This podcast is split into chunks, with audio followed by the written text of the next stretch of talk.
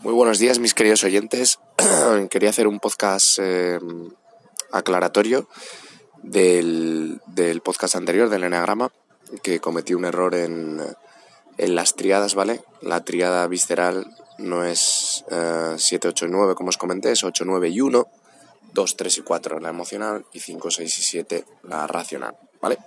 Y aclarando esta duda, pues quería eh, comentaros una cosa de la que me he dado cuenta y es que yo, mm,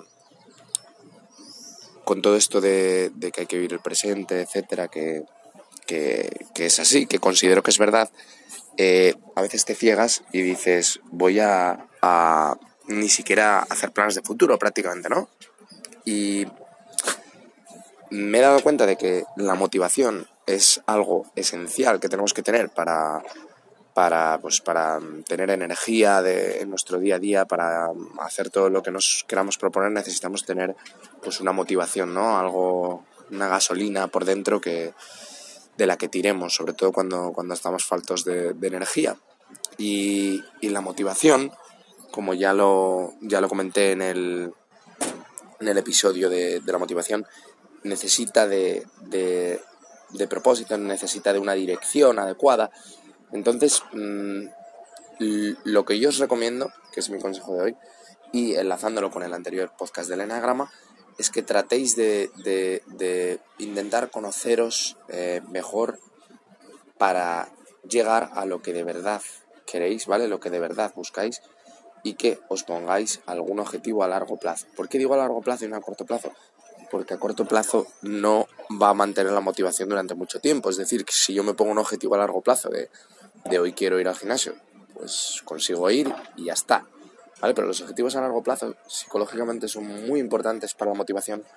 Tienen que ser alcanzables, ¿vale? No podéis poneros algo que sea inalcanzable porque, porque os vais a venir abajo. Tienen que ser alcanzables y tiene que poder mm, medirse de alguna, de alguna manera eh, los tramos en los que se van consiguiendo pues, pequeños logros dentro de, ese logro mayor, ¿vale? Por ejemplo, eh, pues mi logro va a ser eh, pues conseguir una casa para mi familia y poder vivir en el campo porque me encanta la naturaleza, ¿vale? puede ser un logro tuyo.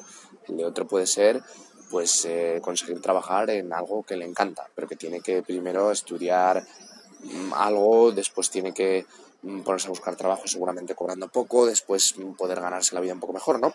Entonces, un objetivo a largo plazo que esté vinculado con vuestros deseos más profundos que previamente habéis llegado a ellos a través de la autoobservación, de, de mismamente el eneagrama, etcétera, de conoceros mejores a vosotros mismos y de esta manera, con ese tipo de logros y de objetivos, ubicar luego nuestro día a día, ¿vale? Que nuestro día a día esté basado en, aparte de disfrutar de tu día, en lo que estés haciendo, etcétera, siempre con una motivación de mm, casi todo mi tiempo libre, el que quieras dedicar a ello, obviamente, va a estar dirigido a, eso, ¿vale?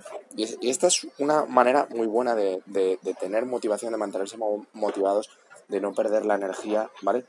Porque yo lo respeto, hay mucha, hay mucha literatura budista, casi de, vida contemplativa, pero no funciona para todo el mundo, depende de tu personalidad.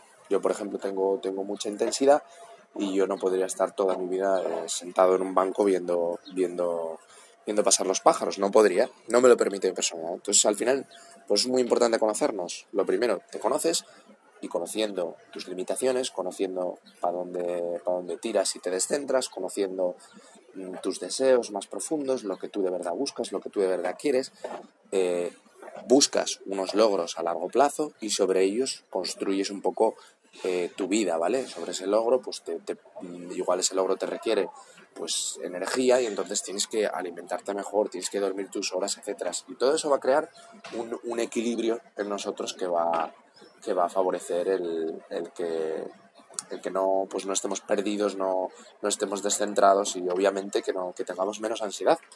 Así que bueno, ahí va el consejo de hoy.